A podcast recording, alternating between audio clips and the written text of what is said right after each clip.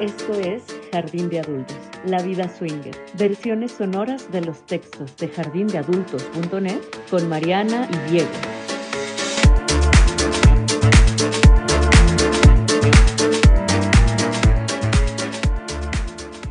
Dos conversaciones para iniciarse en el swinging o cómo invitar a tu pareja al mundo SW. Te mueres de ganas de vivir una experiencia de sexo grupal e intercambios, pero aún no sabes cómo invitar a tu pareja al mundo swinger. Tu predicamento es de lo más común. ¿Cómo le sugiero a mi pareja que nos hagamos swingers? Cada relación de pareja es distinta y por lo tanto no hay una forma única de empezar. Pero por lo visto tú ya te decidiste. Felicidades. Has pasado incontables noches de insomnio explorando alternativas sexuales a la monogamia. Posiblemente ya sabes cuáles son los mejores clubs SW de tu ciudad y hasta has leído algunos artículos de este espacio para familiarizarte más con la jerga del oficio y los conceptos básicos. Diandres, si tan solo tu chico o tu chica estuviera a bordo, ¿no? ¿Cómo decirle que la exclusividad sexual tal vez ya no sea lo tuyo? Antes de lanzar una bomba en el desayuno, que posiblemente termine en portazos y lágrimas, analiza el tipo de relación que has construido con tu pareja. No es saludable comenzar a explorar los cuerpos de otras personas si tu relación se encuentra en terrenos pantanosos. No quiero decir con esto que debas tener un matrimonio modelo y sin problemas. Aunque nadie del ambiente te lo dirá con todas sus letras, sí son muchos los ejemplos de parejas que iniciaron sin estar en su mejor momento y a quienes el estilo de vida los ayudó a acercarse y a fortalecerse. De todas formas, no es lo común. Tu experiencia ya te habrá dicho que las relaciones de pareja son fenómenos multifactoriales y que lo que funciona a unos no necesariamente le sirve a otros. Hablemos entonces no de fórmulas, sino de probabilidades de éxito.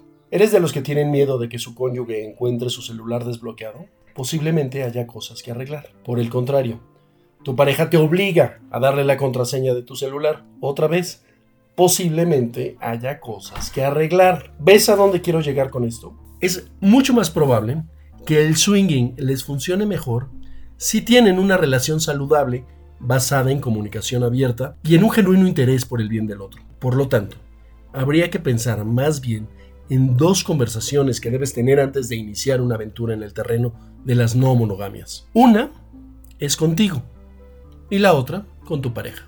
Primera conversación. Habla contigo.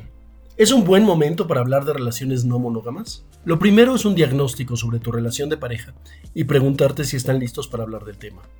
Algunas preguntas que pueden servir para guiarte son ¿Podemos hablar el uno con el otro sobre nuestras relaciones con personas del sexo opuesto? Imagina un escenario en donde ella platica que se siente incómoda por la forma en la que un compañero de trabajo que es demasiado afectuoso la trata. ¿Crees que la reacción de él la ayuda a abrirse más y a sentirse protegida? ¿O crees que ella pensará que es mejor no decir nada para no molestarlo o, o para no hacer una escena? ¿O piensa en una situación en la que él platica lo halagado que se siente cuando la mesera le coquetea? ¿Se trata de una charla que puedan sostener entre risas y bromas? ¿O platicar la anécdota generará un problema? ¿Vemos porno juntos o hablamos de ello? No necesariamente se trata de ver pornografía. Puede ser leer relatos eróticos o hacer juegos de rol. Pero es un ejemplo que ilustra bien la capacidad de compartir fantasías y de reconocer en el otro el derecho al deseo. Si uno de los dos se siente insultado frente a la posibilidad de que su pareja se encienda con píxeles animados, ¿Qué les espera cuando hablemos de cuerpos de verdad? En cambio, si hablar de fantasías mutuas, de movimientos que les gustan en la cama, de estrategias de seducción o de otras personas que encuentran atractivas, son temas recurrentes que vienen con facilidad, es mucho más sencillo dar el brinco a hablar de abrir su cama a otras personas. ¿Qué tan común es que pensemos en formas de hacerle daño al otro para darle lecciones? Estoy hablando de esas pequeñas venganzas que toda persona casada ha estado al menos tentada a cometer.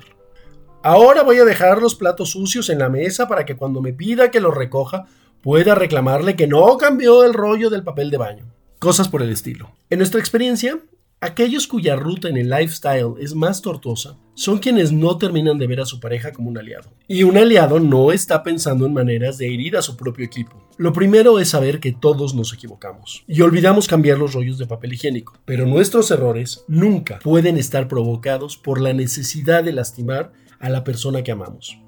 Si ese es el caso, mejor resolver ese tema primero.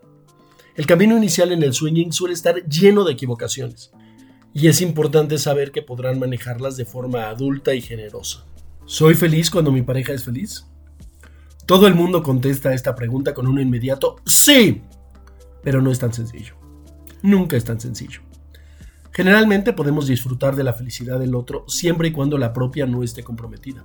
Cuando es así la cosa se torna más compleja. Claro, como soy un marido muy cool, estoy bien con la idea de que mi esposa salga con sus amigas, se tome unos tragos, se divierta como adolescente, llegue a casa a altas horas de la madrugada arrastrando las R's y oliendo a cigarro, porque creo que le hacía falta una noche de esas. Pero sí, mientras tanto, yo no estuve viendo Netflix y comiendo pizza, sino que quedé atrapado en un embotellamiento de perros, llegué a encontrar el departamento inundado porque el excusado tiene fuga que nadie había visto, y cuando terminé de trapear y de recoger los cadáveres de mis libros empapados, llegó la administradora del edificio, apoyada por una horda de vecinos, a requerir el pago inmediato de los estropicios causados en áreas comunes por la infame fuga del inodoro. Tal vez compartir la felicidad de mi pareja cuando ella llega a casa muerta de la risa sea un poco más difícil. Y entonces me enfadé con ella por no estar conmigo para enfrentar los rudos embates de la vida doméstica.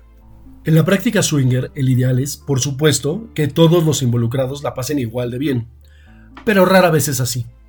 El placer está vinculado a diferentes factores, y la misma situación nos puede pegar distinto a todos. Puede ser por falta de química, de erecciones o de estrategias de alcoba, pero en algún momento tú no la pasarás nada bien.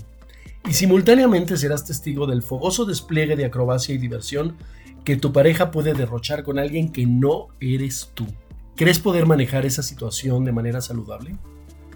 Si fuera el caso inverso, ¿tu pareja podría? Obviamente no lo sabes porque no has estado ahí. Sin embargo, habrán estado en situaciones análogas y han experimentado infinidad de sensaciones negativas. ¿Son exitosos manejándolas o podrían trabajar en ello? ¿Hacemos travesuras juntos? Hay personas que se esconden de sus parejas para hacer travesuras, y hay quienes hacen travesuras juntos. Las relaciones swinger viven de la complicidad, y es poco probable que tu pareja acepte probar algo contigo como el sexo en grupo si no están acostumbrados a romper límites y a sentirse protegidos en ello. Entre la rígida idea de la fidelidad impuesta por el modelo de matrimonio tradicional y la libertad de las no monogamias, hay un espacio enorme y lleno de aventuras graciosas. El concepto de travesura es distinto para todos, pero lo importante es saber que cuando hacemos algo poco convencional, divertido un tanto bochornoso, lo hacemos porque sentimos el refuerzo positivo de la persona que amamos. Si en el universo de ustedes la desnudez pública es transgresora y han tenido la confianza de probarla juntos, entonces hablar de visitar un club swinger por primera vez viene al caso. Pero si para comerse un chocolate a deshoras o tomar una cerveza de más es costumbre esconderse el uno del otro, el pronóstico no es prometedor. Algunas veces cometemos el error de presentarnos frente a la persona que amamos como un monumento a la rectitud, y sin embargo plantear la aventura de romper las convenciones sociales tan fuertemente establecidas necesita que tu pareja sepa quién eres de verdad. Así le será mucho más sencillo comprender de dónde vienen tus deseos y querrá ser parte de ellos. No puedes esperar que la esposa de Don Justo, el caballero defensor de la castidad y guarda de las buenas costumbres, procese con facilidad la idea que un día su marido amaneció con el capricho de verla en el centro de un gangbang. Si reprobé este examen, ¿tengo que renunciar al estilo de vida swinger? Nah, nada de eso. Solo piensa que abordar el tema con tu pareja tal vez no resulte tan sencillo y que es prudente tomar algún tiempo para construir un tipo de relación en el que tocar el tema sea más natural y más cómodo. El swinging es un deporte que se juega en parejas, en el que lo más importante es la pareja y no el resultado. Por lo tanto, es buena idea hacer un poco de calistenia emocional antes de subirse a la cancha. Si temes que será una plática difícil, es posible que vaya a hacerlo. Y por eso creo que es mejor trabajar primero en edificar una relación de pareja basada en la confianza, el amor desinteresado, la comunicación abierta y la complicidad. Ahora sí, segunda conversación.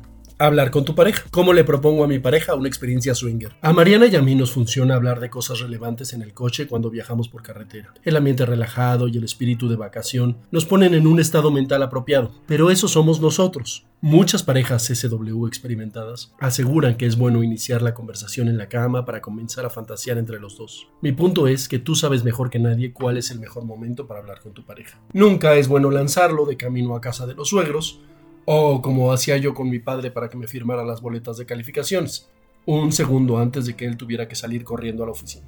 Se trata de buscar un entorno en el que los dos se sientan libres para explorar posibilidades. Lo importante es que la propuesta no llegue como un capricho ni como una imposición, sino como una alternativa. Es buena idea anteponer los deseos y el bienestar del otro antes que los propios. En lugar de yo quiero estar con otra persona, prueba ¿Has fantaseado estar con alguien más? Puedes, por ejemplo, elaborar sobre fantasías o travesuras en las que ya hayan sido cómplices y les haya dado buenos resultados. Si ya han hablado de alguien que les gusta, incluso vale un personaje de ficción, ¿eh? puedes durante el sexo invitar a tu pareja a imaginar que esa persona está ahí con ustedes. Hazle preguntas sobre lo que le gustaría que pasara con él o con ella. Para algunas personas, la idea de tener sexo con alguien más está completamente fuera de cualquier contemplación es perfectamente válido.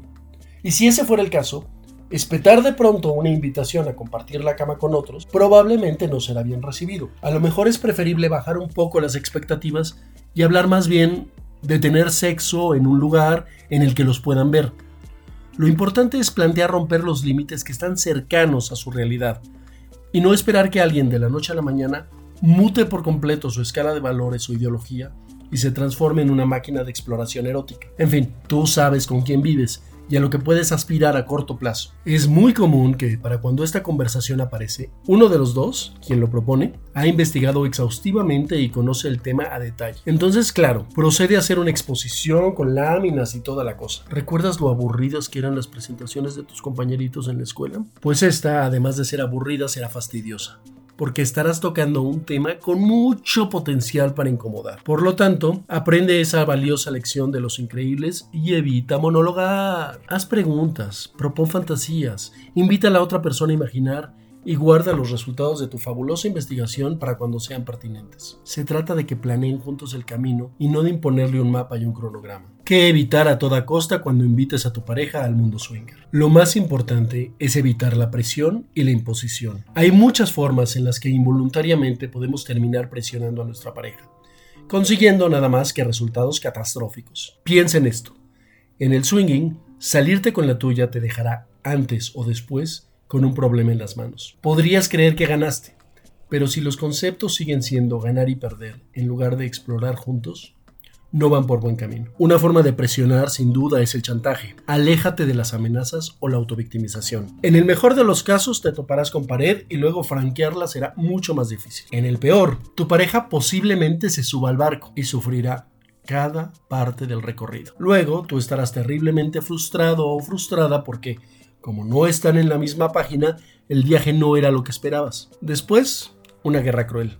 Porque tu pareja accedió por compromiso y ahora tiene al rencor, a la culpa y al desprecio haciendo una fiesta de golpes en su cabeza. No compares tu relación con otras. Y mucho menos partas de que fulano y mengana son más felices que ustedes porque ellos sí se atreven. Entrar al swinging es una invitación a probar juntos nuevas experiencias porque la vida que ya tienen juntos los hace felices y quieren alimentar lo que ya tienen. Es decir, no partas de la carencia, sino de la riqueza de tu relación. Es mejor, me encanta ver tu cara cuando te excitas y se me antoja verla cuando estás con alguien más. Que es que ya no hacemos nada divertido y siento que ya no te prendo, deberíamos hacer algo diferente. Otra pésima idea es negociar la rendición a cambio de cosas que nada tienen que ver con el sexo. Hacer trueque con favores sexuales sin duda puede ser un juego muy divertido y lleno de erotismo, pero solo funciona A si es claramente un juego y B solo se entrega lo que se quiere dar. Si en cambio esa misma mecánica se aplica para que un miembro de la pareja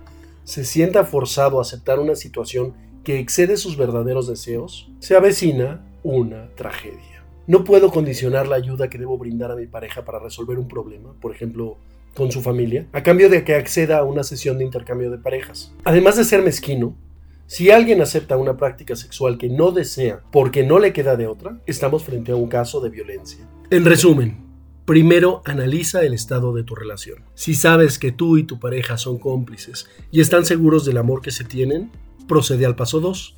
Si no, regresa a la casilla 1. En lugar de presentar una propuesta concreta que cumpla con todas tus expectativas, abre un espacio de conversación en donde puedan juntos manifestar sus fantasías y deseos. Juntos, denle forma a una posibilidad que quieran explorar y de la que ambos obtengan el placer y el gozo que están buscando. Basa tu propuesta en lo que quieres que el swinging haga para enriquecer tu matrimonio y nunca en resolver los problemas que te aquejan.